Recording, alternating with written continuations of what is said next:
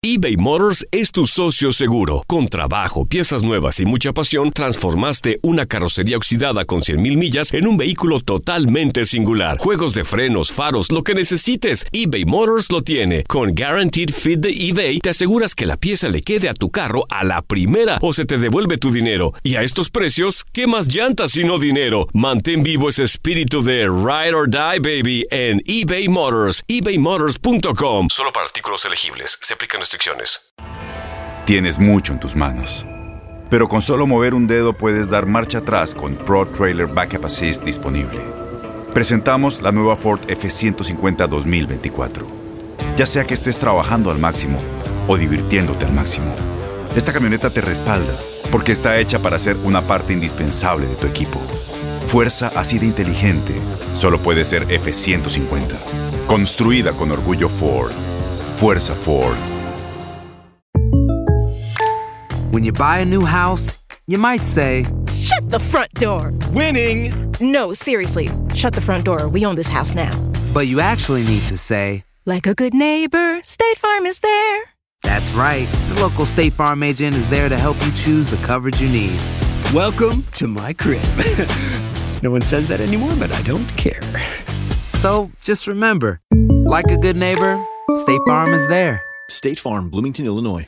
Boost Mobile tiene una gran oferta para que aproveches tu reembolso de impuestos al máximo y te mantengas conectado. Al cambiarte a Boost, recibe un 50% de descuento en tu primer mes de datos ilimitados. O, con un plan ilimitado de 40 dólares, llévate un Samsung Galaxy A15 5G por $39.99. Obtén los mejores teléfonos en las redes 5G más grandes del país. Con Boost Mobile, cambiarse es fácil. Solo visita boostmobile.com. Boost Mobile, sin miedo al éxito. Para clientes nuevos y solamente en línea, requiere AroPay. 50% de descuento en el primer mes requiere un plan de 25 dólares al mes. Aplican otras restricciones. Visita boostmobile.com para detalles.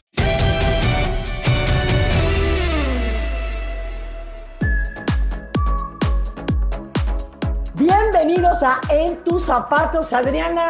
Yo no sé si traes tu gorrita con margaritas, tu pins, la nariz y estás lista para que nos aventemos al agua, pero no de costalazo, de una manera artística. ¿Estás lista? De una manera espectacular, de una manera con elegancia, pues con un traje de baño bellísimo y con el boleto olímpico ya asegurado. Bienvenida a Nuria Diosdado a En tus zapatos. Nos vamos a poner en tus zapatos o nos vamos a poner en tu traje de baño o nos vamos a poner pues nos vamos a meter a la alberca, pero vamos a hablar contigo de todo lo que ha significado pues tu carrera, tu exitosa carrera y lo que significa también el momento en el que estás viviendo. Bienvenida. Muchas gracias, de verdad es un placer, estoy muy emocionada, sé que va a ser una plática padrísima, amena, donde toquemos muchos temas, entonces a donde sea que se quieran meter conmigo, a la alberca, en el traje de baño, en la naricera, la gorra, lo que quieran, yo feliz. Yo reconozco mis limitaciones y yo no me podría ver ni amarrada como se ve Nuria Diosdado en. Yo conozco mis limitaciones, así que lo mío, lo mío, no sé, es la tanga brasileña, tal vez, puede ser, no lo sé. ¿Por qué un- no? Con vamos un pareo hasta la garganta para no... Nuria, muchísimas gracias. Cuéntanos, Nuria Diosdado. Vamos, vamos a empezar un poco por el origen. O sea, ¿por qué tú decidiste? O sea, a todos los niños y a todas las niñas nos encanta el agua. O sea, para sacar, y Adriana lo debe saber como madre, que es, para sacar a los niños del agua en verano, en vacaciones, es dificilísimo. Mejor hay que llevarles el hot dog ahí, tómate el licuado, haz la tarea, lo que sea. Pero una cosa es estar así en el agua y otra cosa es decir, quiero hacer nosotros lo conocíamos como nado sincronizado, hoy es natación artística, en un futuro no sé cómo rayos le vayan a poner, era hasta ballet acuático, pero ¿por qué te decantas por esta disciplina deportiva?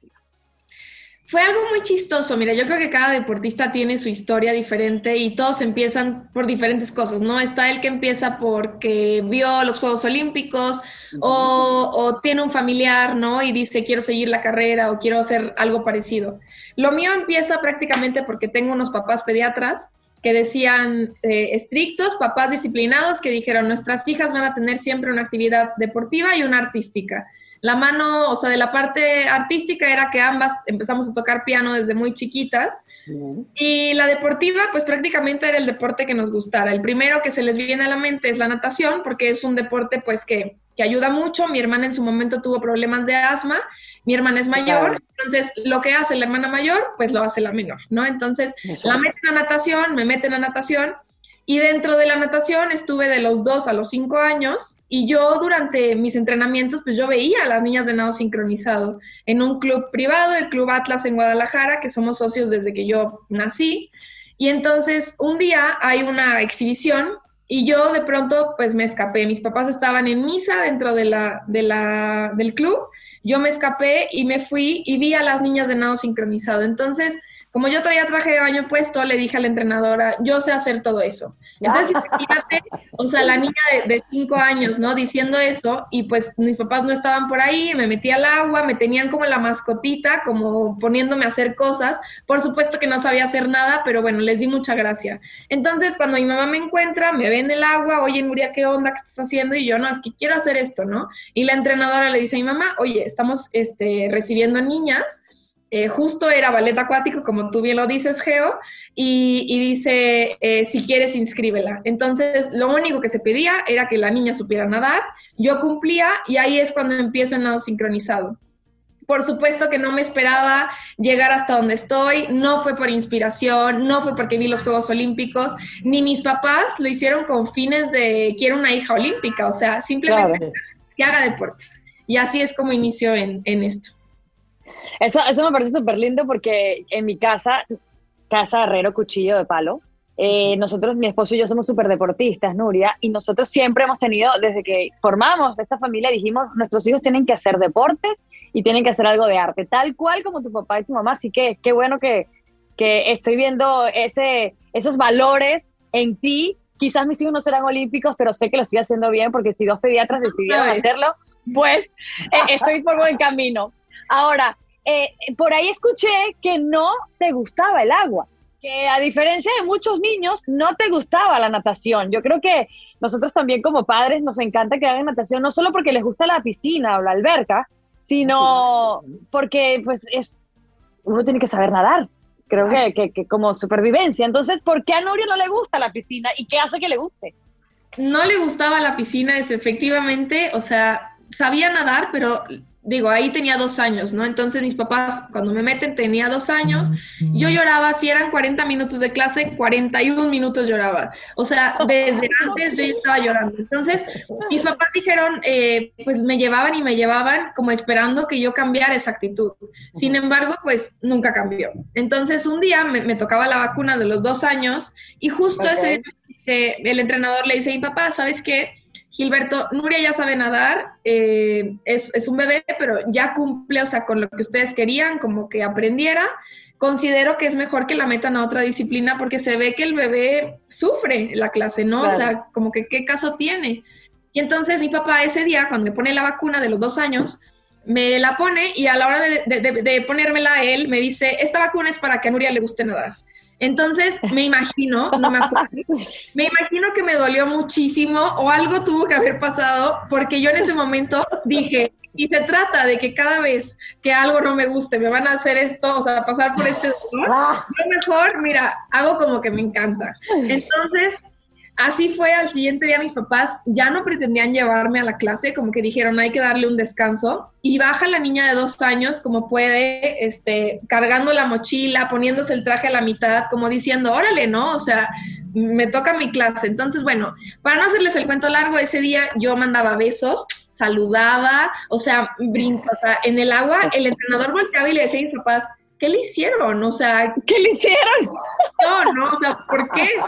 A partir de ahí, no sé qué, qué, fue lo que pasó, si me creí lo que mi papá me decía, pero es una historia muy bonita y, y pues comienza como por un susto, yo no sé, y terminó siendo, hoy te puedo decir, no puedo vivir sin estar con el cabello mojado, o sea, ahorita me siento rara de traerlo seco, eh, es, una, es una necesidad de sentir el agua que, que, que es increíble. Entonces, fue algo muy raro, muy bonito, que ahora es una historia que, me gusta contarla y sobre todo eh, contarla y pensar en mí de dos años, como con esa decisión, ¿no? De decir, eh, ya me empezaba a gustar, empezaba a saber lo que quería y sin duda sin pensar en Juegos Olímpicos, sin pensar en hacer de esto mi vida, pero cómo somos los seres humanos como tan racionales, ¿no? Que, que vamos hilando cosas y en su momento yo creo que ese fue el detonador para que yo esté aquí, uno de los tantos. Bueno, Geo, Geo, déjame decir esto rapidito. Eh, imagínate la dualidad que estás viviendo. Eh, una vacuna cambió tu forma de percibir la piscina y la alberca y una vacuna te va a llevar a Tokio. Así que siempre ha estado una vacuna de por medio en, tu éxito.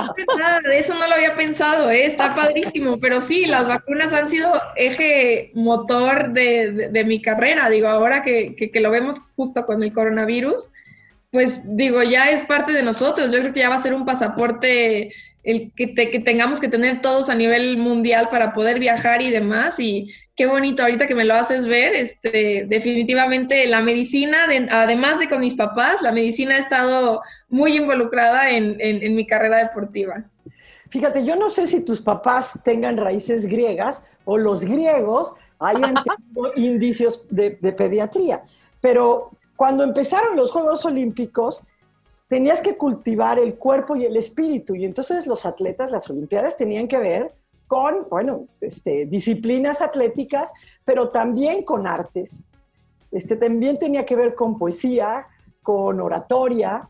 Este, eh, tenía que, eh, un atleta era completo por eso, así que no sé si ellos eran pediatros o tus papás fueron, tienen ahí este, unas raíces griegas, pero bueno, por ahí está el asunto, igual que Adriana, ¿no? Bueno, eh, me, me voy a saltar un poquito todo lo que fue pasando. Te quiero preguntar, ¿cuándo te das cuenta que tienes que, que te enamoras y te comprometes, que ya platicaremos después, que ya estás comprometida y te casas en noviembre, pero este primer compromiso con el deporte y con, y con la natación artística, cuando te das cuenta que dices, oye, adiós a las fiestas, no puedo engordar, me tengo que ver bien, pero no demasiado bien, pero un poco bien, tengo que estar fuerte, este, la maquillada, o sea, esto va a ser mi vida, no puedo andar de jarra o como dice mi sobrina, no puedo andar en peduquis, me tengo que portar bien. ¿En qué momento te das cuenta en que, que hiciste ese compromiso ya del alto rendimiento?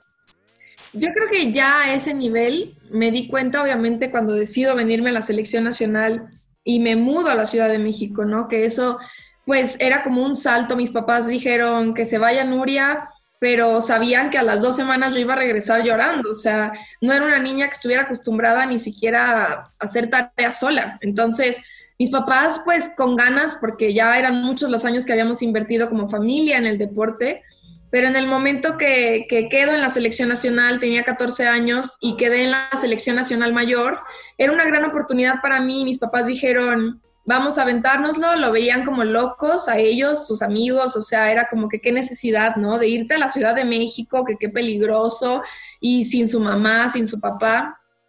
Cuando llego a la selección me veo con, con mis ídolas de ese momento que eran de la, de la selección nacional y que habían competido en los Juegos Olímpicos y, o sea, tuve que madurar de la noche a la mañana y lo que no esperaba hacer eh, lo hice y, me comprometí de una forma que hasta la fecha mis papás hablan de un boleto que quedó abierto, que nunca tomé, ¿no? Que ellos ah. tenían como ese boleto, ¿no? Diciendo, es que Nuria pronto nos va a llamar, o sea, eh, iba a decir, vengan por mí porque no aguanto, porque no quiero, porque no sé vivir sola. Y ese boleto lleva 15 años así, este, y, yo creo que ahí es cuando yo cambio, ¿no? Veo las posibilidades, eh, soñaba con estar en el lugar en el que estoy y ahí es cuando yo dije, ¿qué se tiene que hacer? Previo a ese momento, yo sí me comprometí de una forma muy bonita porque ya llevaba seis años en la disciplina y mis papás me dan la oportunidad de ir a un campeonato mundial a Barcelona. Entonces me invitan a mis papás y me dicen, te vamos a llevar a Barcelona para que veas el campeonato mundial de la disciplina. Entonces yo viajo a este campeonato mundial, tenía 12 años y cuando veo a las grandes potencias, a las grandes nadadoras, veo a la propia selección nacional mexicana competir, yo recuerdo regresar de ahí y decirle a mis papás, todo lo que tenga que hacer, yo quiero hacerlo. O sea, yo quiero ser ellas, yo quiero ser Gema Mengual española, yo quiero ser de la selección nacional mexicana. Entonces, es a los 12 años y en esa competencia cuando yo regreso y por medio de inspiración, en ese momento sí, dije, díganme qué tengo que hacer. Entonces, mis horarios de entrenamiento de cuatro horas normales se extienden a seis diarias, a dejar de ir a las fiestas, a dejar de ir a, la, casa de la amiguita, no a dormir. Aquí era entrenas, desayunas, comes, cenas, papá, mamá siempre a mi lado y, y, qué se tiene que hacer para que tú llegues a eso. Clases extras de flexibilidad, gimnasia, 5 de la mañana, 8 de la noche, o sea, era una cosa que ahí la disciplina no era mía, o sea, mi sueño era, sí era mío, pero la disciplina era de mis papás. Entonces, ese es el detonador que me hace después llegar a selección nacional. Entonces, creo que esos son los dos momentos clave dentro de, mi carrera. Perdón, perdón, Adriana, quiero preguntar, ¿qué son clases extras de flexibilidad? O sea, ¿hay clases de flexibilidad? O sea, ¿cómo? Yo tomaba clase de gimnasia porque mira, mi coco como deportista, y lo puedo, lo digo todavía, o sea, soy una deportista, una nadadora de natación artística con poca flexibilidad. Obviamente para el rango de la gente normal que no hace mi deporte, me ven y dicen, Nuria, eres súper flexible, ¿qué estás hablando, no? Pero para lo que es mi disciplina, o sea, todos los atletas pues tenemos un, talón de Aquiles y un punto débil. Mi punto débil es, es la parte de la flexibilidad. Entonces, desde chiquita, mi entrenadora, cuando mis papás platican con ella y le dicen, oye, este, ¿qué podemos hacer para que Nuria mejore? Pues lo primero que le dijo es metan las clases de flexibilidad. Hay niñas que ya lo traen, que, que por familia o por lo que sea es más fácil que lo desarrollen. Entonces yo después de mis cuatro horas de alberca, a las 8 me salía corriendo y me llevaban de ocho y media a 9 y media a un gimnasio en Guadalajara de, clases de gimnasia, pero que a mí me habían contratado a una entrenadora a que me diera solo flexibilidad. Entonces, eh, dolorosísimo, pero... Pues, pero o sea, pongan, pongan el pie acá atrás como las del circo chino. Sigo sin poder hacerlo, te lo juro, sigo siendo la más poco flexible, la menos flexible del equipo. Ahora las niñas ya vienen como chicles y, y, yo pues tengo como deportista, uno tiene que sacar otras, otras cosas, ¿no? Otras ventajas. O sea, si en algo no eres tan bueno, o sea, ¿qué otras cosas tus fortalezas, cómo, puedes hacerlas mayores? Entonces, este, sí, sí existen clases y yo las tomé desde chiquita y, este, y sigue siendo mi talón de Aquiles la flexibilidad. A ver, Nuria, cuéntanos un poquito de que me imagino que muchas niñas te van a escuchar en este podcast de En tus zapatos y muchas madres que quizás ven en sus niñas un deporte, porque yo siempre con mi mamá, siempre mi mamá me ponía a ver los Juegos Olímpicos de niña y, y, veía la gimnasia, eh, el nado sincronizado, en ese momento se llamaba nado sincronizado, eh, eh, y las de inviernos, ah bueno, y la natación. Esas eran las como que, y la, y la gimnasia rítmica, ¿no? todo lo que era gimnasia y, en el, el gimnasio, pues mi mamá siempre me ponía a verlo. ¿Qué le puedes decir a esas niñas que cuál es el proceso que tienen que llevar, a dónde tienen que ir, eh, cuál es el proceso para poder convertirse en una pues nadadora artística? Porque creo que no es fácil, creo que no es como comprarte una pelota de fútbol y ponerte a practicar el fútbol. O sea, ¿cómo puede ser una niña que tiene esa inquietud o que quizás tiene esa flexibilidad y esa, eh, esa talento para poder desarrollarlo eh, en una carrera? Sí, mira, la verdad es que hay deportes que se pueden empezar grandes y este es uno de los deportes que si el niño o la niña, porque ya es un deporte mixto, no lo inician desde chiquitos, no, no tienen mucho futuro. Entonces, desde chiquitos me estoy refiriendo, pues desde los cinco años, seis, se empieza a aceptar a las niñas. Máximo, máximo historias de éxito que he tenido compañeras que me dicen inicié a los 10 años. 10 años ya estamos diciendo que la niña es grande o el niño es grande. Tienen que traer, si ya traen una base de ballet, una base de gimnasia, de jazz, que, sepan lo que es el ritmo, todo eso favorece. Pero ahora, yo te voy a decir, yo no tenía nada de eso. Ni tenía el ritmo, ni tenía la flexibilidad. Yo fui creando a esa natación artística que tenía que ser. Entonces también se puede, no necesitas nacer con el talento. Yo soy el ejemplo de que no tenía el talento, no era la niña que, mejor se veía, no tenía el físico. Eh, entonces había muchas cosas, pero tenía las ganas. Y, yo sola, junto con mis papás, fui viendo qué podía hacer para, para convertirme en una nadadora de éxito. Eh, ¿A dónde ir? Hay muy pocas escuelas a nivel nacional, me encantaría decir que justo, ¿no? Hay en cada esquina una alberca de nado sincronizado. Son pocas, pero sí hay, en muchos estados, en la mayoría hay natación artística. Y, bueno, es, un deporte, la verdad, eh, muy bonito que si les gusta, porque sí es de muchas horas, la mayoría de las rutinas no se hacen solas, se hacen con compañeras. Es un deporte que te enseña el trabajo en equipo, te enseña la perseverancia, la constancia. Escuchamos la misma música 100, 200 veces o más y, y tenemos que seguir entrenándola porque se busca la perfección. Entonces, es muy bonito poder hacerlo porque pues no es, no solamente yo puedo ser una Nuria buena nadadora, ¿no? Yo tengo que impulsar a mi equipo a que todas seamos igual de buenas. Entonces, te enseña como niño muchos valores. A mí yo creo que la mejor escuela que he tenido ha sido el deporte, en específico el nado sincronizado, que yo le sigo diciendo nado sincronizado, perdón, pero es hermoso, ese nombre es hermoso, no sé por qué cambiarlo. Pero que nos vaya entrenando. Dentro de pronto estarán los Juegos Olímpicos y nos vamos, se nos va a ver de mucho caché, Adriana, que digamos gimnasia artística. Estamos cambiando de soy capaz de decir ballet acuático o esterno. ¿Ves? Déjame decirte que mi... O sea, a mí, lo, de a mí, lo del nado sincronizado se me da de una, una manera tan natural. Soy verdaderamente Habrá que ver eso. Por supuesto que no lo soy. Pero mi abuela, mi abuela hacía nado sincronizado. Entonces yo crecí con mi abuela de, te voy a enseñar a hacer una tonina. Ahora un flamingo. Y ahí salía yo con la pata en escuadra. No, así no se hace flamingo.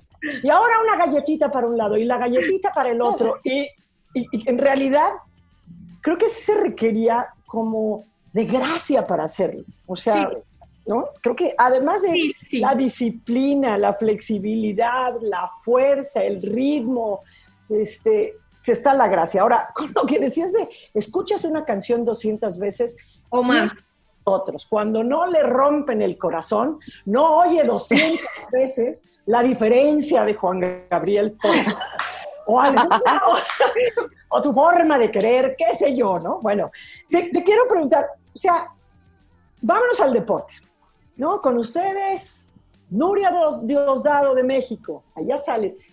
Esta onda del, del caminado, ¿nunca te dio risa? Una. Dos, ¿Cómo le, haces ¿Cómo le hacen para que una vez que se avientan al agua, saber, o sea, que Geo esté viendo cómo va Adriana, ya va a salir Adriana, ya va a sacar la pata Adriana, ya va a salir así con la nariz para arriba, abajo cuánto tiempo, o sea, ¿cómo, cómo aprendes a coordinar eso? Es, mira, no me acuerdo, digo, lo empecé a caminar de esa forma tan chiquita que si me dio risa, yo creo que mm, seguramente sí, porque siempre he sido muy simple. Pero sí, o sea, para mí ya es muy normal, ¿no? Como que postura, ya sé que me tengo que estirar y sé que voy como robotito, o sea, sí es un, caminado muy, muy peculiar. Ahora, eh, ¿cómo contamos? Tenemos bocinas subacuáticas que se escuchan exactamente igual que arriba, se escucha abajo. Entonces, en una competencia contamos con seis bocinas subacuáticas que inclusive el sonido es mucho más nítido y es mejor abajo, porque arriba, pues obviamente tienes los gritos, tienes porras, el de los tamales, el de la fruta, el, todo lo que pueda pasar, ¿no? Y abajo del agua solo escuchas tu música. La música nosotros no la cantamos, la contamos. Entonces todas las músicas mm. tienen un ritmo, que ese ritmo para crearla nosotros nos ponemos de acuerdo, ya somos expertas, ¿no? En conteos, en tiempos, este, en, cómo puede ser una música buena para nado sincronizado son músicas rápidas que tengan un conteo como eh, de ocho tiempos o seis tiempos, pero que sean músicas fáciles de contar.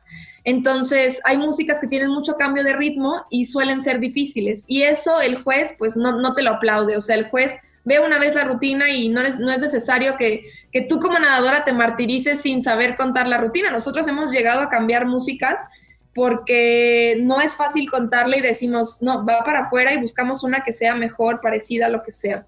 Entonces, eh, ¿cómo lo hacemos? Abajo del agua, abrimos los ojos yo entreno con gogles, pero ya en competencia se compite sin el gogle y para eso se entrena también, porque hay que pensar que hay cloro, hay a veces el agua está turbia y tienes que ser lo suficientemente rápida eh, para no solamente estar haciendo el movimiento al tiempo, sino estar viendo que tu compañera está alineada a ti o que está al lado.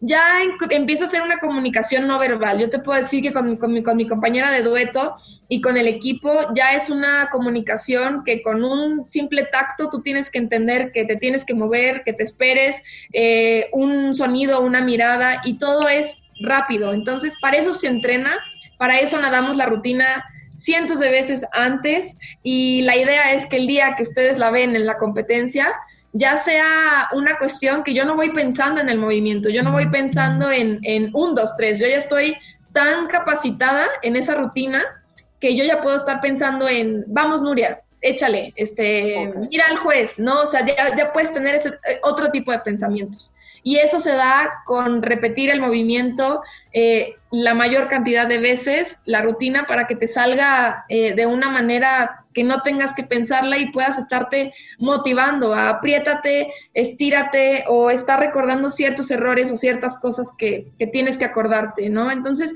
es una agilidad mental la que tienes que tener, este, también para saber que si algo malo pasa, se te cae la pinza, te jalan el traje, ¿Cómo? patada, tragaste agua, o sea, todas esas cosas, sorry, no puedes parar, el show debe continuar, entonces con patada, con pinzas, con garganta llena de agua, si no tomaste bien aire, si No, bueno. Tienes que seguir. yo, ya- yo ya estoy muy angustiada. Espérate. A ver, ¿qué pasa si se te cae la pinza? ¿Traes otra de repuesto ahí metida en el traje? Traemos otra de, de repuesto en el traje, dos. Eh, yo suelo además nadar con dos, en competencia me pongo una arriba de otra y ahí, aunque me pateen, que ya me pasó en una competencia, aunque haya algún roce o, mío, que a veces en competencia tus movimientos, pues como traes adrenalina y así, los haces como más fuertes, entonces de pronto te, raspas y, te tiras la pinza tú sola y tienes que encontrar el momento en el que te la puedas volver a poner. Y tiene que ser un momento que no se note o, o- o que note lo menos posible, ¿no? Porque, digo, estaría fabuloso poder decir tiempo, ¿no? Este, déjenme, vuelvo a empezar y otra vez. No, o sea, son tres minutos, entrenas horas, quizás un año para una rutina de tres minutos y, y no puedes desperdiciarlo. Oye, Nuria, yo siempre he pensado en el nado sincronizado. Tú dices que tienes que tener eh, habilidades de ballet, una base de ballet, una base de gimnasia, que todo eso te ayuda, por supuesto, a, a- pues, capacitarte mejor en lo que puede ser el nado artístico. Pero, ¿cómo se, cómo, cómo se maneja el ya no estar en la tierra? Ya, ¿cómo manejas que tu peso, cómo manejas el peso? O sea, ¿cómo es ese cambio de hacer ballet afuera, de, de hacer gimnasia afuera, ahora hacerlo en el agua? Uno pensará, ay, no es facilísimo hacer una, una voltereta en el agua porque no pesas, pero realmente, ¿cuál es el grado de dificultad para hacerlo?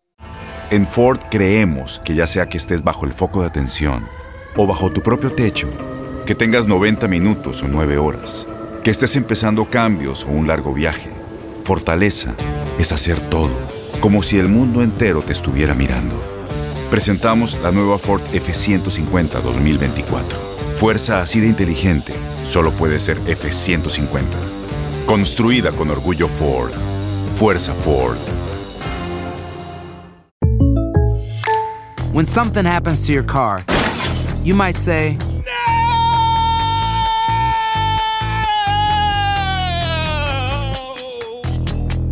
My car. but what you really need to say is something that can actually help. Like a good neighbor, State Farm is there.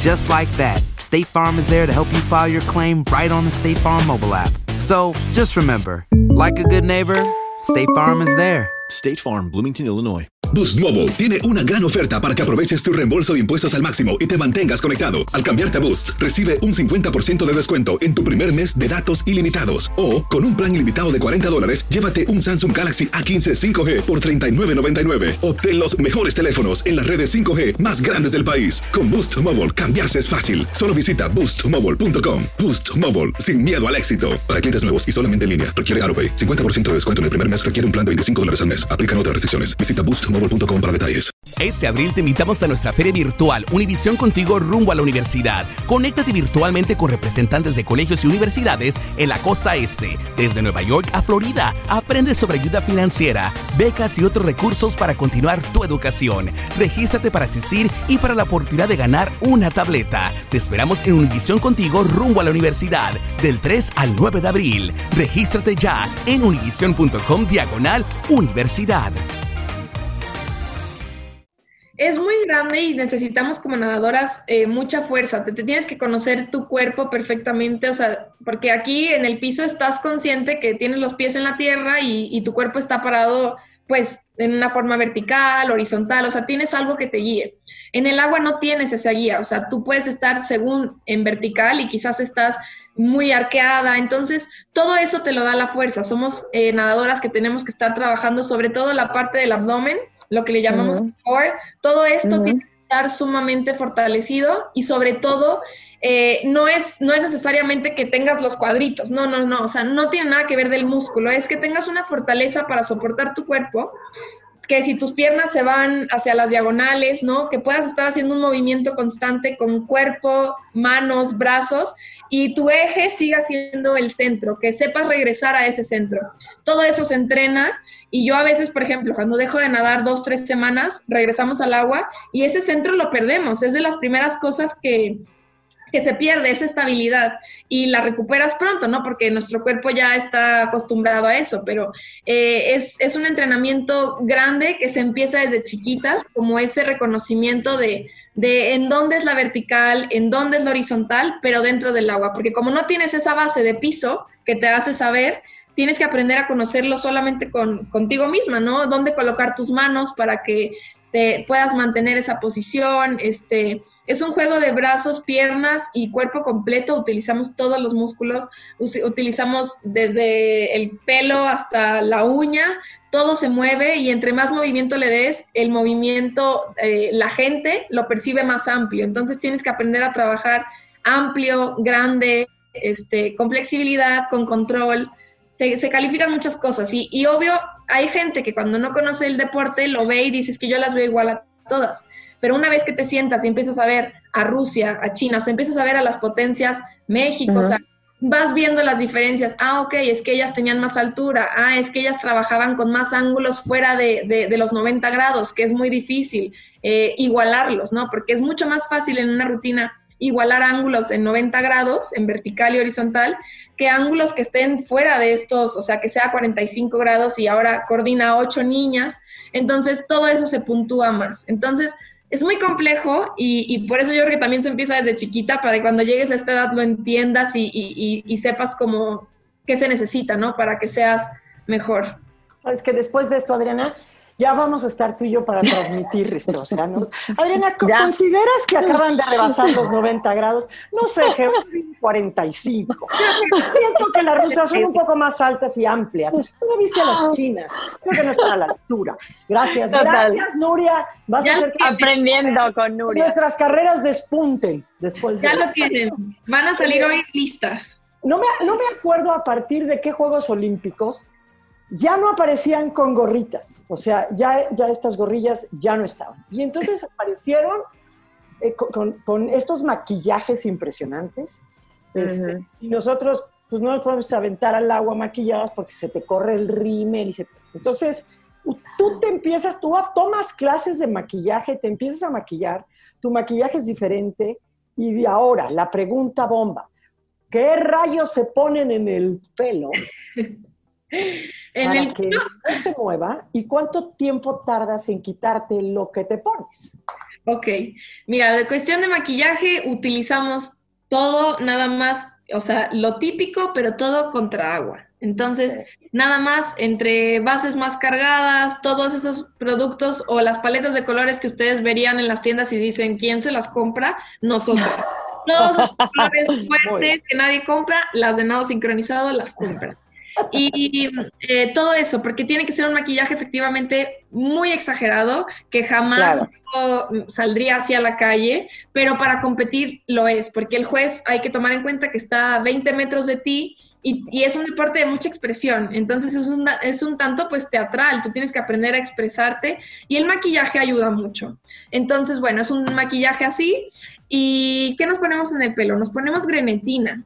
La grenetina es gelatina sin sabor y es lo que nosotros utilizamos. A nivel mundial es lo que se utiliza, no es que México se lo haya inventado, a nivel mundial, desde que yo conozco la disciplina, se ponen eso. Previo a la grenetina utilizaban, por lo que me han contado, laca, con lo que se sella los como cuadros, una cosa que, tumbaba el cabello, o sea, era un, químico que, que dañaba. Y no sé a quién se le ocurrió, no conozco el creador del invento de la grenetina en el cabello, pero queda como un casco. Pero ¿cómo te lo pones? O sea, lo- la compras en el súper, la derrites, te la untas y luego la metes al refri. ¿Cómo rayos? ¿Qué haces? Mira, compras Porque la la gelatina que meterla al refri. Sí, no, no, este es todo lo contrario. Tiene que estar líquida, no, no puede llegar a, a lo sólido porque si no ya no te la puedes poner. Entonces es instantánea, la haces al momento, pones tantita grenetina, la misma cantidad de grenetina, eh, pon tú unas dos sobrecitos, yo uso para, para las competencias, dos sobres de las cajitas de grenetina o tres, y la misma cantidad de grenetina le pones de agua hirviendo. O sea, pero que si el agua no está hirviendo, la grenetina te va a quedar grumosa. Entonces, esa misma cantidad la pones, la tienes que, que con una cuchara rápidamente la, la revuelves y se hace como un tipo, eh, como un Gel. tipo gel. Un gel claro. que es eh, más pegajoso, con una brocha para pintar el cabello, así es como yo lo hago y queda muy bonito, la pones, yo ya conozco como eh, el toque, ¿no? Que, que- que- que me gusta que me quede, entonces si veo que le falta agua, le echas más agua caliente y ahí vas jugando. Tienes mucho en tus manos. Pero con solo mover un dedo puedes dar marcha atrás con Pro Trailer Backup Assist disponible. Presentamos la nueva Ford F150 2024. Ya sea que estés trabajando al máximo o divirtiéndote al máximo, esta camioneta te respalda porque está hecha para ser una parte indispensable de tu equipo. Fuerza así de inteligente solo puede ser F150. Construida con orgullo Ford. Fuerza Ford. Aloha mamá, ¿dónde andas? Seguro de compras. Tengo mucho que contarte. Hawái es increíble. He estado de un lado a otro con mi unidad. Todos son súper talentosos. Ya reparamos otro helicóptero Blackhawk y oficialmente formamos nuestro equipo de fútbol. Para la próxima te cuento cómo voy con el surf y me cuentas qué te pareció el podcast que te compartí, ¿ok? Te quiero mucho. Be All You Can Be, visitando goarmy.com diagonal español. When you buy a new house, you might say, Shut the front door! Winning! No, seriously. Shut the front door. We own this house now. But you actually need to say, Like a good neighbor, State Farm is there. That's right. The local State Farm agent is there to help you choose the coverage you need. Welcome to my crib. no one says that anymore, but I don't care.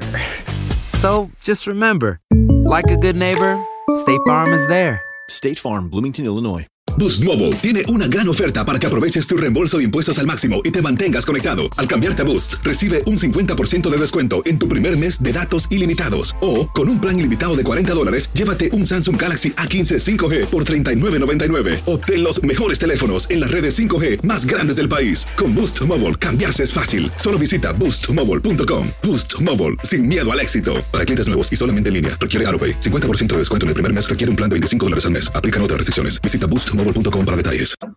Entonces, el tip está en nunca poner grenetina después de haberle puesto agua, porque ahí se te hacen grumos. Si tu grenetina con el agua que pusiste ya no te quedó, la tiras y vuelves a hacer otra. Entonces, bueno, este, te empiezas a poner, ya una vez hecho el chongo del cabello, pones la grenetina con, con la brocha y yo lo que hago, y fue un tip que le sacamos a Ona Carbonell, que es la nadadora más exitosa de España, ella se ponía una capa y luego se pasaba a la secadora. Entonces, esta capa era como la, la primera, que era solo para como afianzar el cabello, ¿no? La primera capa. Y ya lo que seguía era seguirte poni- eh, poniendo la- la- lo, lo que te resta por todo el cabello, este, de forma que no se te mueva un pelo. Entonces vuelves a pasar la secadora y te queda como una capa eh, que brilla, es un casco brilloso. Si queda brilloso, te quedó muy bonita. Si te queda con grumos, es que o no tenías agua caliente suficiente o algo hiciste mal en el procedimiento. Entonces, esa es la primera parte. Lo que sigue es cómo nos ponemos los tocados. Nosotros llevamos el mismo adorno que llevamos en el traje de baño, lo llevamos en el cabello, algún adorno que sea igual del mismo color. Y nosotros, las mexicanas, lo cosemos al cabello. Entonces, con hilo de aguja, tal cual, una vez que la grenetina está fresca, eh, Wow. antes de que se endurezca, te lo pones y abajo el tocado tiene una malla que nosotras le cosemos y en esa malla vamos cosiéndola al cabello.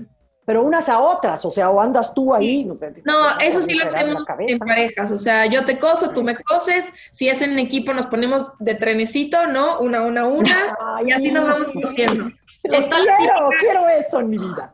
está la típica que no sabe coser y que dice, no, no, no, yo con ella no, entonces te vas a para que no te pican la cabeza, este, y ya la parte, la peor es quítate todo eso. Entonces, eh, como utilizamos hilo negro para que no se note, yo traigo tuzada la cabeza entera y así todas mis compañeras, pues porque típico que te van cortando hilo y con el hilo se te viene un mechón. Entonces, bueno, es la parte eh, cortes de cabello gratis dentro de, de, la selección. Y la grenetina se retira con agua hirviendo, así como te la pusiste con agua hirviendo, se quita con agua. Hirviendo me refiero a lo más caliente que puedan en su regadera y aguantar porque si una vez que se endurece se hacen cascos, o sea, te puedes llegar a arrancar el cabello. Lo bonito de la grenetina es que te la deja como, es una tipo mascarilla para el cabello. Entonces, de verdad, yo, yo cada que me la quito termino con mis chinos mejor hechos que nunca y, y es chistoso, pero digo, no lo recomiendo, ustedes sigan con sus tratamientos que tienen de productos, o sea, no vamos lo intenten. Vamos a transmitir con cascos de grenetina.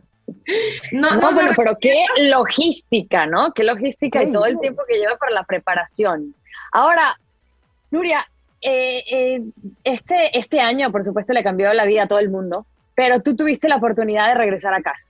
E, esa, esa niña que tuvo ese pasaje uh, cuando hace 15 años que no lo utilizó, pues la pandemia prácticamente te hizo utilizar ese pasaje y pudiste estar con tu familia mucho tiempo. ¿Qué, qué, qué, sentiste distinto de regresar a casa después de tanto tiempo viviendo sola?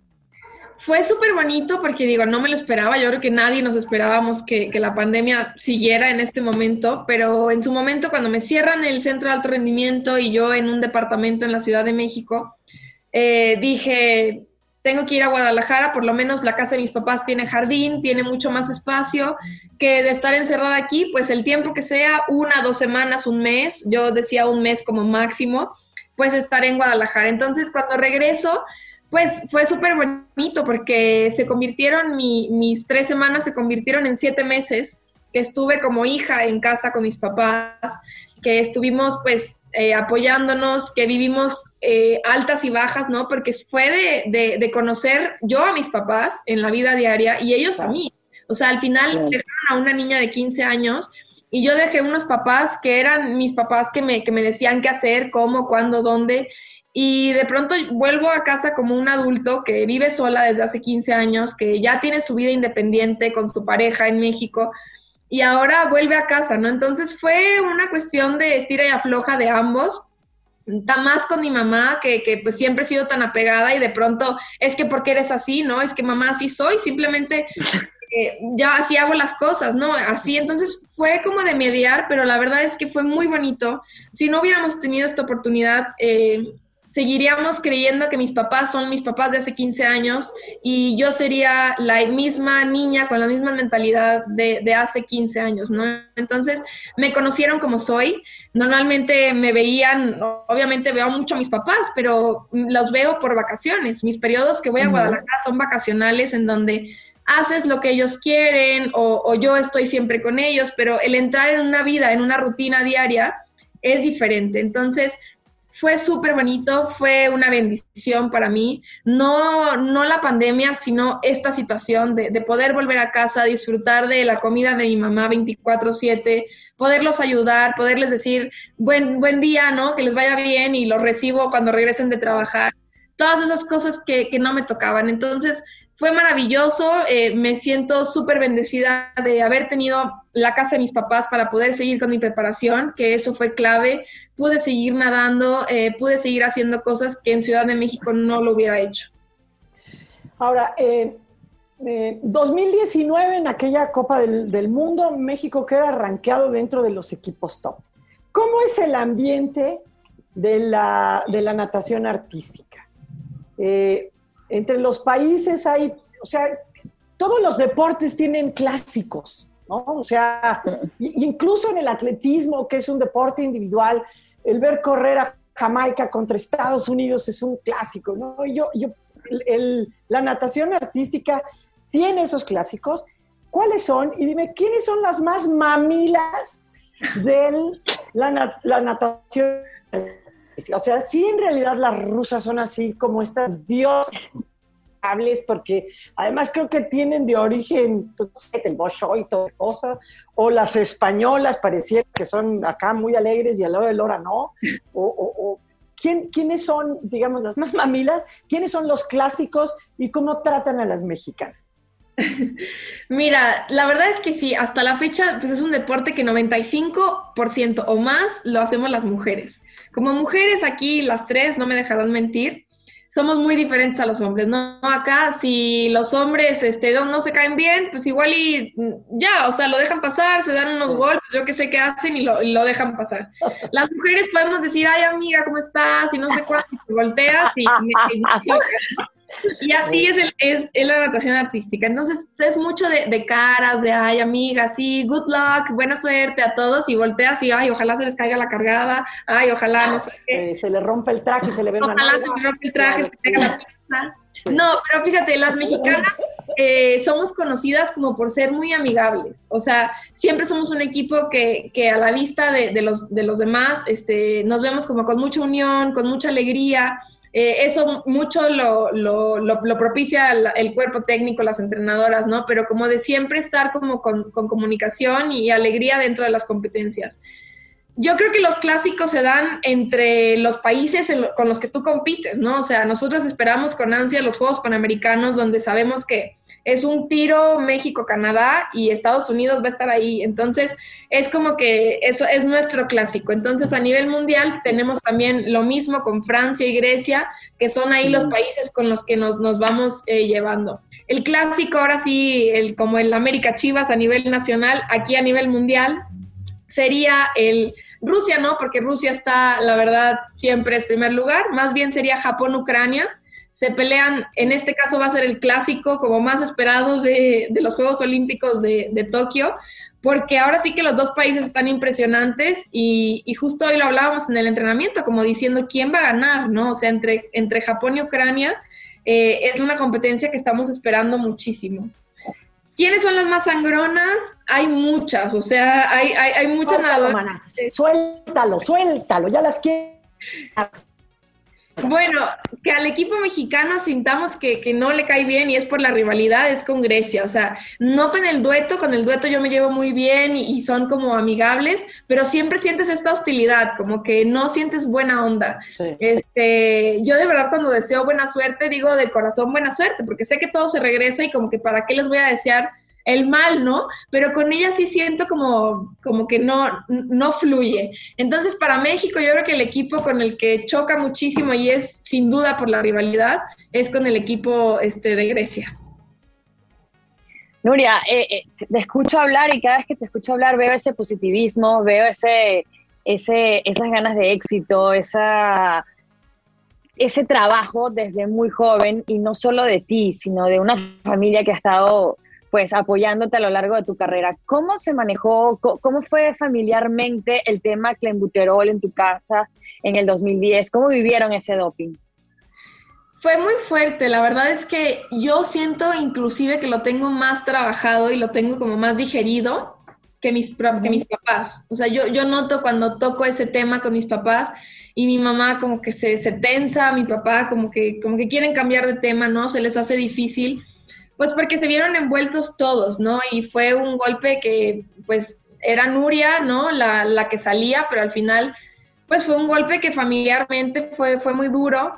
La propia defensa que hicimos eh, eh, ni siquiera fue con abogados, fue con amigos médicos de mis papás que se sentaron a, a, platicar, a ver cuáles eran las opciones, a hacerme un expediente de forma que yo cuando fuera a Suiza, al juicio que tuve que ir como para defender mi caso del, del doping, eh, pues fue de la mano de mis papás, de amigos, amigos tíos, que, que, se hacen así, ¿no? Familiarmente. Entonces, eh, fue un momento muy agrio que yo de verdad, no sé si les ha pasado cuando, cuando tienen un dolor muy grande, una pérdida, dices, no me acuerdo qué, qué hice, ¿no? O sea, como que si borraras ese momento de tu vida, o sea, a mí me parece impresionante que me acuerdo perfecto de, de, situaciones a los 10, 11 años y no de ese evento cuando tenía 19, como que es como si lo tuviera bloqueado. Entonces, hay dolor, obviamente hay dolor porque no fue fácil, pero también hay mucha recompensa después, hay mucha, eh, mucha fortaleza que conocí gracias a eso. Entonces, yo trato de,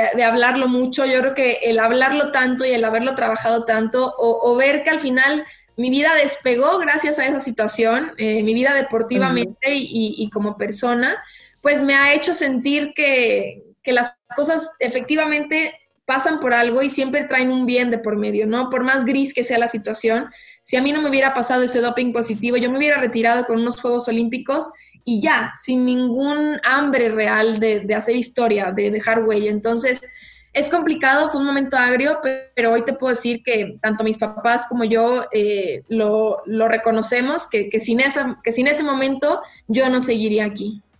¿Tú consideras, este, Nuria, que consideras que el, atleta mexicano le falta información para eso?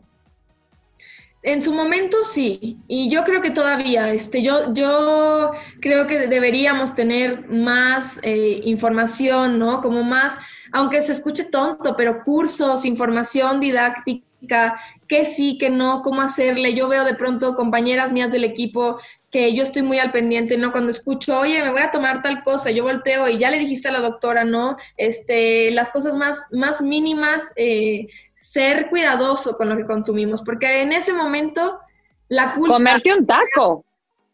Comerte un taco por el la propia carne, este, saber cómo, cómo qué marcas, ¿no? ¿Qué marcas sí puedo consumir de carne de res? Eh, ¿Cuál es mejor evitar? Previo, yo te puedo decir, a partir de ahorita hasta que empiezan los, los, las cuestiones de, dopaje, no puedo pararme en un puesto de tacos porque hay muchísima carne que, que, que tiene clemuterol. Lo mío fue por un medicamento, pero al final eh, hay sustancias que desconocemos o, cosas donde en las cajas no viene escrito una sustancia prohibida, pero su propia fórmula algo tiene y, que te puede hacer un mal. Entonces, sí creo que, como atletas, yo obviamente a partir de ahí me hice muy cuidadosa y, en, mi, en mi equipo se habla mucho, pues porque hay un caso en el que sigo vigente, se sigue hablando de, oigan, no les vaya a pasar lo que, lo que le pasó a Nuria, ¿no? O lo que nos pasó como equipo pero sí creo que hay mucha desinformación, que, a pesar de que como atleta de este nivel tienes que ya ser tú el que se informe, sí creo que sería muy bueno de parte de las autoridades deportivas eh, dar estas capacitaciones no constantes, subir más información para que no exista eh, un pero eh, o una situación como esta que fue súper desfavorable para mí, que yo no lo hice con dolo, pero al final era una sustancia que estaba prohibida. Entonces, este, puede ser de todo, ¿no? Si es por desinformación es muy triste, si es como atleta que quisiste sacar ventaja, creo que es, es, muy triste por, porque lo hagas, porque alguien te incite a, a, tomar ventaja, hacer trampa, creo que eso no está bien. Pero cuando es por desinformación, porque nadie lo apoyó, porque no tenía doctor, porque no supo a quién acudir, eso es la, la tristeza y creo que es, es culpa de, de, todos. Y como les decía, en ese momento, al final, aunque hay un equipo, la culpa es tuya y el que sale a las noticias eres tú y al que le ponen el castigo es a ti. Entonces, eh, sí, sí hay, que informarnos y, como atletas eh, nos corresponde siempre estar este, viendo las, las nuevas sustancias. La lista se actualiza cada pocos meses, entonces se van sumando cosas. Tenías 19 años, después vinieron varias competencias, por supuesto, Juegos Panamericanos, Juegos Centroamericanos, la reina de los Centroamericanos, eh, y también Juegos Olímpicos. ¿Notaste algún cambio eh, de trato? ¿Percibiste algo distinto de tus compañeras, primero de equipo y segundo de tus rivales? Fíjate que fue muy chistoso porque de parte de mi equipo recibí... bueno que fue chistoso. No, no, fue, chistoso ah, porque nadie se enteró de mi doping. O sea, era una cuestión que estaba en México, que cuando yo la platicaba como con compañeras de otros países, como que, oye, ¿por qué en el mundial estabas en la grada, no? ¿Qué, te pasó? ¿Te retiraste? Y yo como, no, es que estoy castigada por esto.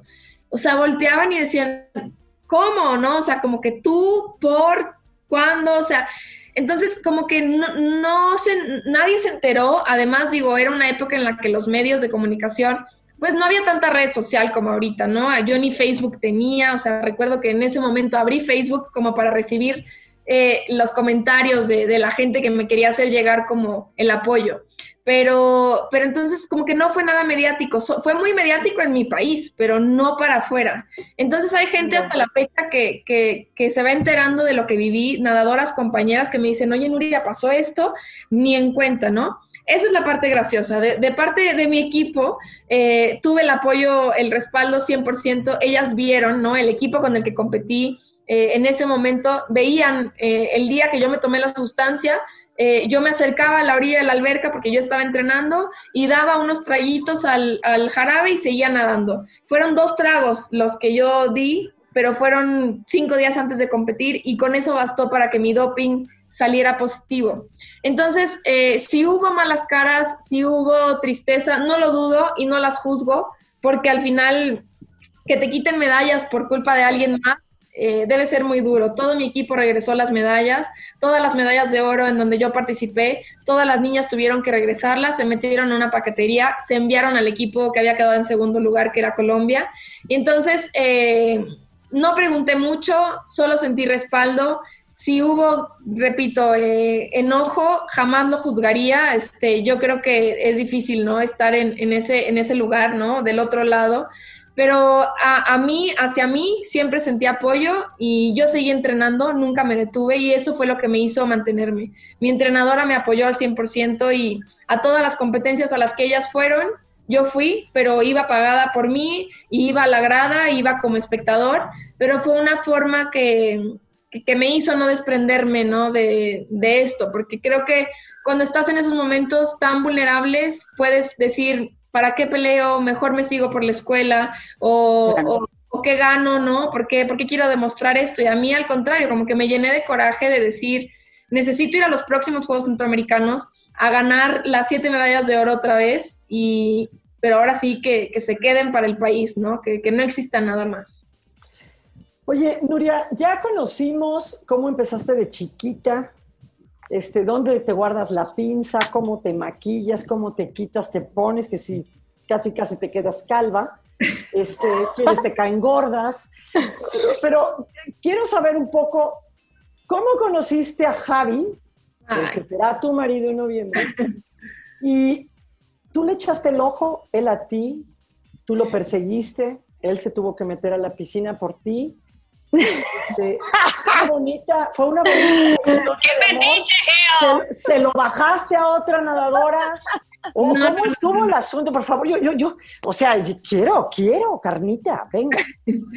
¿Ves? Es súper bonita, es una historia muy linda porque ambos teníamos relaciones muy largas.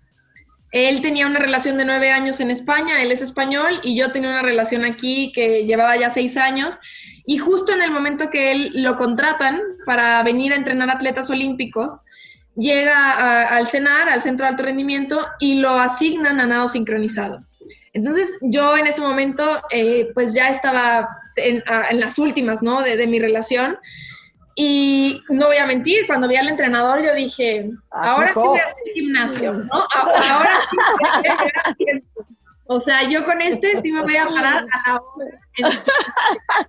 Entonces, este, llegó él y, él tenía una relación igual, entonces, bueno, yo, yo termino mi relación por todo, por cuestiones que ya, ya no funcionaba y nos empezamos a ser muy amigos porque yo pues soy la más grande del equipo, somos de la edad y él entonces se acercaba mucho a mí, Nuria, ¿cómo van? ¿Cómo se sienten? Y empezamos a ser amigos. A la par, él termina su relación y igual por, por otras cuestiones. y ¿Cómo? Eso dice, eso dice, sí. Eso dice. Y, bueno, él, sí lo dice, ¿no? O sea, dice, mira, yo la verdad es que te vi, cuando el primer día de entrenamiento te vi y, me gustaste, o sea, él dice, yo vi una vida contigo, o sea, una cosa como... Anda. y, sí, como si... ¿Una vida? como que vi que... Comunícanos con... Javi otra vez, por favor. Pero, este, o sea, una cosa que, como, como si todo fluyera, entonces yo recuerdo que iba con mucho miedo porque yo dije, yo después de esta relación que tuve, yo quiero dejar un año, dos, yo no me quiero presionar, he tenido un novio toda mi vida y ya voy a descansar. Entonces cuando empezamos a salir, pues uno era a escondidas y no, pues porque al final era mi entrenador, entonces oh, yo decía, yo no quiero que él tenga problemas dentro de CONADE, este, entonces dentro del CENAR y hasta la fecha, en el área de entrenamiento él es mi entrenador y afuera somos pareja, ¿no? En el entrenamiento eh, de pronto utilizo mis técnicas, ¿no? Mis compañeras como Nuria, dile que estamos cansadas y yo, ja, oye, fíjate que, ya sabes, y un poquito de escote por aquí, te subes por acá. Y, y, nada, pues funcionó y, este, y ya de ahí, pues ambos como que no queríamos relación. Eso fue un viernes, o sea, de decir, nos gustamos, pero hasta aquí. Y a las dos semanas estábamos juntos y viviendo juntos, o sea, fue...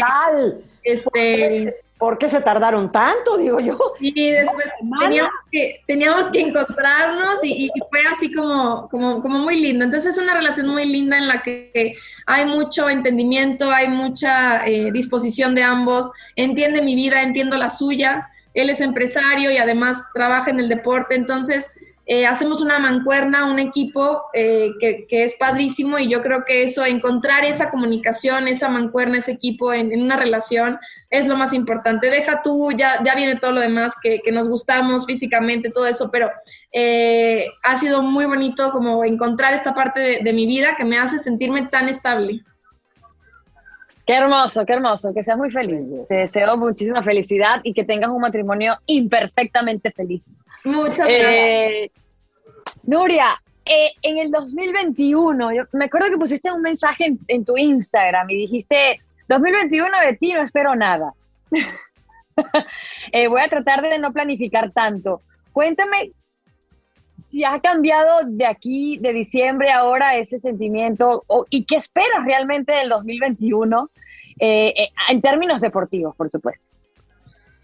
Claro, la verdad es que sí, ese mensaje lo puse con toda la intención. Fíjate que yo inicio el 2020 con todas las expectativas de va a ser un super año y, me acuerdo hacer una lista de propósitos eterna que no, no, cumplí ni uno, este, no sé ni dónde quedó la hoja que, que había hecho. Entonces, cuando llega el 2021, recuerdo decir, ahora sí, 2021 no espero nada de ti, espero todo de mí porque creo que en mí va a estar la diferencia de hacer de este año especial, no de la situación, no de, la, no de las personas, no de la pandemia, ni de las cosas que se vengan por, por ende, ¿no? Va a ser por mí, como yo lo quiera vivir. Entonces, por eso ese mensaje, ¿no? De decir, no espero nada de, ni voy a hacer propósitos. Mi propósito está en, disfrutar mi día a día, en ser consciente de lo que estoy viviendo y disfrutarlo de esa forma, porque creo que a veces vivimos esperando tanto el propósito, ¿no? Cumplir, palomita, palomita, libro leído, esto, este, que, que, no disfrutas solo por presionarte, por, por, por exigirte.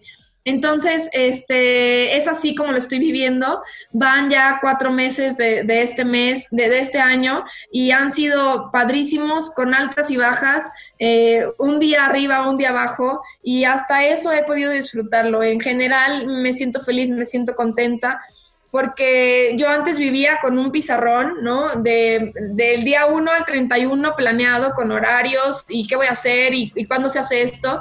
Y cuando pasa la pandemia regreso y me encuentro en mi casa con un calendario que decía marzo, ¿no? Y con cosas que no se hicieron, que ahí se detuvo, ¿no? El año, por lo menos, pues para mí, seguramente para, para todos ustedes. Entonces, cuando veo ese calendario dije, qué ganas de estarte martirizando, ¿no? Porque hoy digo, mañana compito, pero qué tal que mañana me cancelan la serie mundial. Entonces, voy día con día y esa es mi filosofía, fluir y, ahora sí que esperar todo de mí, esperar dar lo mejor y disfrutar cada momento que, que se me presente, tal cual. ¿Qué, ¿Qué, podemos esperar de México en los Juegos Olímpicos? ¿Para qué vamos? ¿Vamos para una final? ¿Vamos para los primeros cuatro? Bueno, después de Rusia, para los siguientes tres. ¿O, dónde piensas tú? ¿Dónde sería una buena actuación del equipo mexicano? Pasa que a veces los medios olvidamos un poco a los demás deportes y de repente cada cuatro años le decimos, vengan a ver los Juegos Olímpicos, ahí va el mexicano. Y el mexicano queda en octavo y todo el mundo, mmm, en octavo. Y luego la gente no sabe que octavo es un diploma olímpico que es claro. los mejores ocho del planeta. ¿Qué es para ustedes un buen resultado en Juegos Olímpicos? Para nosotras, efectivamente, Geo, este, es difícil, ¿no? Como atleta, obvio, le tiras al oro, o sea, no hay otra. Yo no entreno para quedar en un quinto, onceavo lugar, yo entreno para, para el primer lugar y entreno para mejorar mi calificación y mi desempeño. Eh, pero bueno, ¿qué es lo que se puede esperar? Es obviamente pelear la final olímpica. la final olímpica se conforma de los primeros 12 duetos del mundo. En los Juegos Olímpicos de Río logramos entrar a la final olímpica después de 20 años de no hacerlo. Entonces, ese avance, ¿no? Justo como dices, uy, onceavo lugar. Sí, pero veníamos de un 18 en Londres y veníamos de un 21 de Beijing y, que pudimos avanzar en, en tan poco tiempo esos lugares, en ocho años se avanzó 10 lugares, para mi deporte es muchísimo. Entonces, obvio, una vez que te empiezas a acercar más al top 11, al top 10, empieza a ser más lento el avance porque los países pues ya son, o sea, muy contundentes, muy buenos es un deporte en el que se juecea no solo lo que se ve, esa es la parte negra de este deporte, ¿no? Se juecea el país, se juecean muchas cosas políticas, este, también pesa la nadadora, ¿no? Que tú tengas experiencia, que tengas tiempo, entonces lo que se puede esperar de nosotras es que vamos a dar el mayor de los esfuerzos, estamos entrenando a tope, estamos entrenando contra corriente y sacándolo todos los días. Yo estoy súper feliz del trabajo que estamos haciendo. Hoy simplemente el entrenamiento que tuvimos fue maravilloso y estamos, estoy segura que estamos ya por encima de las puntuaciones que manejábamos en, Lima 2019. Entonces, un gran lugar, el mejor lugar histórico para México es el noveno olímpico en Sydney 2000 con las hermanas Leal. La idea obviamente siempre es mejorar ese, ese lugar que se tiene, estamos cerca, entonces de pasar a la final olímpica sería un gran logro de no, de no salir de esos 12 primeros del mundo, pero un logro histórico mejorar ese noveno. Nuria, ¿y, cómo está el proceso de, preparación a los, a los Juegos Olímpicos? Eh, ¿Qué tan enterados están ustedes de, la logística de los Juegos Olímpicos? ¿De qué se van a encontrar? Eh, ¿Los van a vacunar antes de irse? ¿Cómo va el proceso de ustedes como equipo? Estás vacunada. De, nosotras, eh, en, en, particular, bueno, natación artística, el dueto mexicano, ya tuvimos la primera dosis de, de la vacuna, fue la semana pasada. Y, bueno, ya, ya tenemos eso, ¿no? En 21 a 42 días tendremos la segunda dosis. Lo único que sé es que es oficial que no hay público. Perdón, pasó una moto. Este, lo único que, sé es que, que, no hay público y que, bueno, va a ser totalmente atípico, ¿no? Si yo creo que para todos va a ser algo muy, muy raro el no tener estos gritos, estas porras, ver a tu gente, ver las banderas. Entonces, hasta para eso vamos a tener que entrenarnos, ¿no? Para saber que eh, esa adrenalina, ese punch que te da la gente, no lo vamos a tener. Entonces, tendremos que sacarlo de, nosotras mismas y, y de la gente que esté en el complejo acuático. ¿Cómo estamos entrenando? Pues como podemos, este, tenemos alberca 6, 7 horas y gimnasio lo adaptamos aquí en mi, en mi departamento o vamos a un gimnasio. Entonces, eh, de los protocolos sabemos que va a haber PCRs, nada más, tendremos que hacer cuarentena, eh, aislarnos dos semanas antes de viajar, todos los atletas, entonces pretendemos entrar al centro de alto rendimiento, en donde vamos a, aislarnos para no dejar de, de entrenar en esos días. Y bueno, para viajar necesitas tener una PCR negativa. Y había escuchado algo como que cada 72 horas se iban a estar realizando estas PCRs dentro de, de la Villa Olímpica ya para todos los atletas traslados, eh, visitas y, todo lo que podía hacer antes, ¿no? Que, era normal estar en, los Juegos Olímpicos y de pronto salías, comprabas, comías, ibas con tus papás. En esta ocasión no va a ser así. Si llegas, entras a la villa y solo te trasladas a tu área de competencia y regresas. Una vez que terminas de competir, no hay forma de quedarte que quiero ver a mi amigo competir, no, o sea, terminas y vámonos al avión y sales del país. Bueno ni hablar a lo que se ha tenido que adaptar el, bueno, el mundo en general, ¿no? Nuria Diosdado, un gusto penoso tuyo. Un gusto penoso. Soy muy fan y mi nutriólogo lo sabe, así que lo digo abiertamente. El pan dulce es mi debilidad. Mal. No, pero ese no es un gusto penoso, esa es una necesidad humana. Necesidad. Si algo, si algo no, puedo decir que no es al pan dulce, sobre todo las conchas, no saben lo que es para mí. O sea, oh. conchas de vainilla o de lo que sea, no me importa. La de chocolate. Eh, me tienen, o sea, Así me enamoró Javi, por eso estoy así. Pero eso es así. Pero ahora, eh, qué peligroso que fuera el entrenador que te llevara la contra, la concha. La concha. No, no lo hacía. Ya, eh, más bien él es el que a veces me dice, oye, Nuria, ya. Y yo, no, no, es que ¿cómo le voy a decir que no una concha? O sea, perdón. ¿Por qué? Todo, Pobrecita concha, ¿qué tal que se trauma? Me aviento tres horas de entrenamiento más, pero, pero eso no sale de, de- de mi dieta. Entonces, eh, eso, eso podría ser uno. Yo pensé que el brócoli con limón, mano. Ok. No. Eso ya sería no, antojo en embarazo, Geo. No sería esta entrevista, No, sería es otra. que, es que, ¿sabes qué? Pienso que luego para los atletas que tienen que, y sobre todo estos deportes en donde, pues, la gimnasia, ¿no? Tiene que ver mucho la figura, que no superes el peso, el taekwondo, no te puedes pasar de la categoría.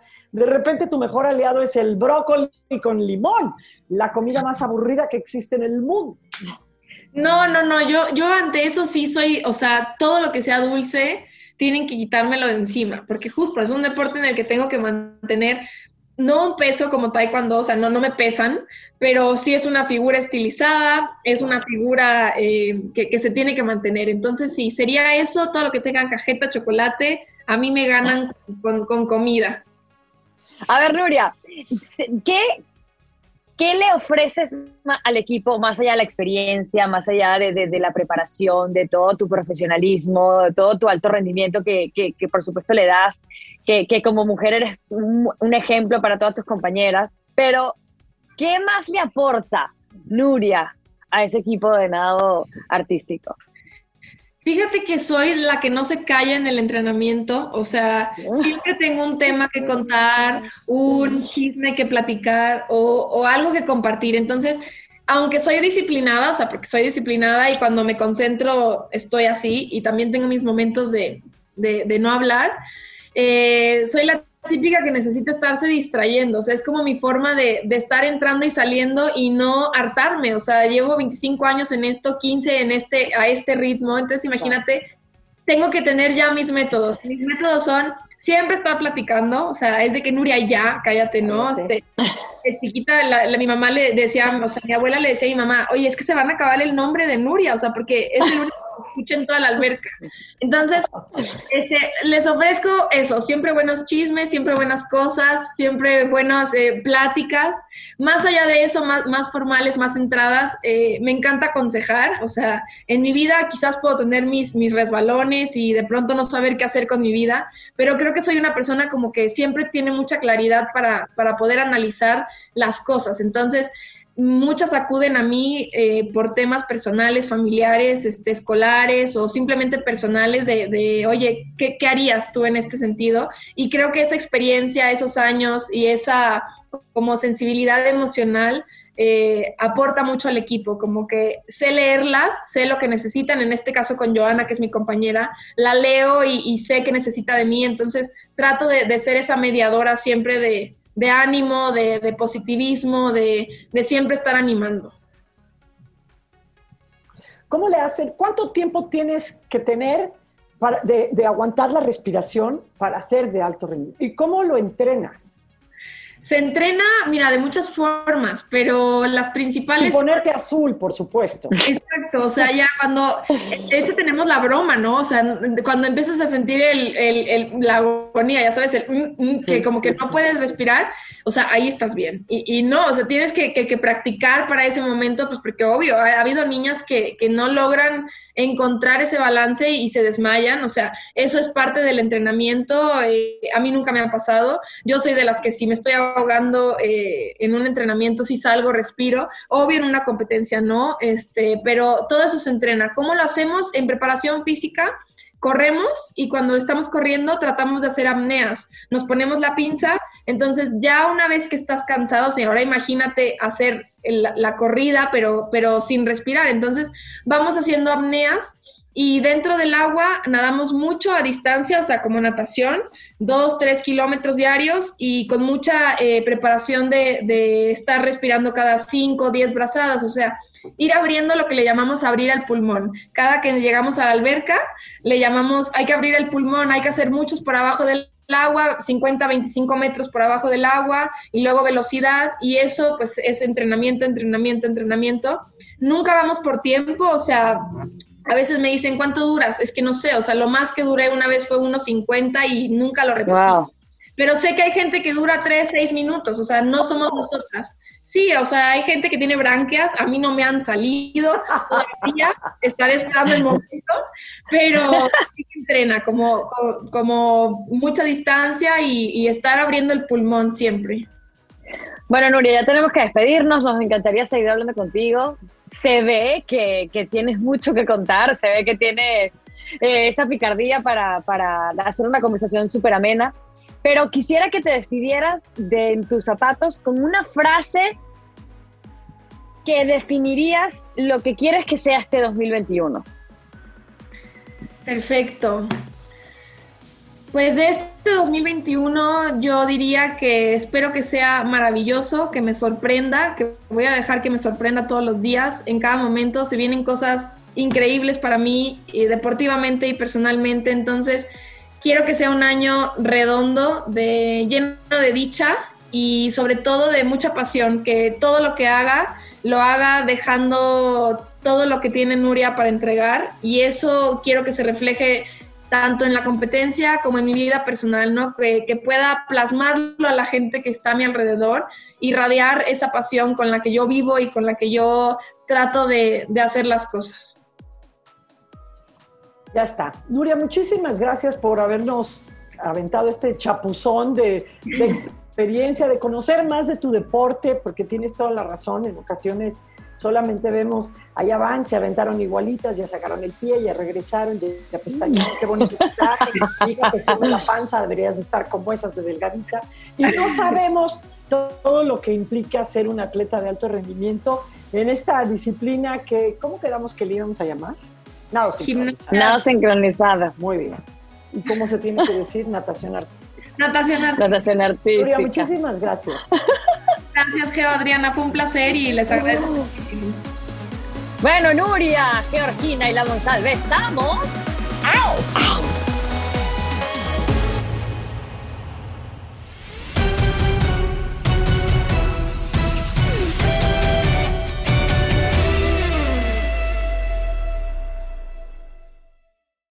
Aloha mamá. Sorry por responder hasta ahora. Estuve toda la tarde con mi unidad arreglando un helicóptero Black Hawk. Hawái es increíble. Luego te cuento más. Te quiero. Be All You Can Be, visitando goarmy.com diagonal español. Boost Mobile tiene una gran oferta para que aproveches tu reembolso de impuestos al máximo y te mantengas conectado. Al cambiarte a Boost, recibe un 50% de descuento en tu primer mes de datos ilimitados. O, con un plan ilimitado de 40 dólares, llévate un Samsung Galaxy A15 5G por $39.99. Obtén los mejores teléfonos en las redes 5G más grandes del país. Con Boost Mobile, cambiarse es fácil. Solo visita boostmobile.com. Boost Mobile, sin miedo al éxito. Para clientes nuevos y solamente en línea, requiere AroPay. 50% de descuento en el primer mes requiere un plan de 25 dólares al mes. Aplican otras restricciones. Visita Boost para detalles. Este abril te invitamos a nuestra feria virtual Univisión Contigo rumbo a la universidad. Conéctate virtualmente con representantes de colegios y universidades en la costa este, desde Nueva York a Florida. Aprende sobre ayuda financiera, becas y otros recursos para continuar tu educación. Regístrate para asistir y para la oportunidad de ganar una tableta. Te esperamos en Univisión Contigo rumbo a la universidad del 3 al 9 de abril. Regístrate ya en univision.com diagonal universidad.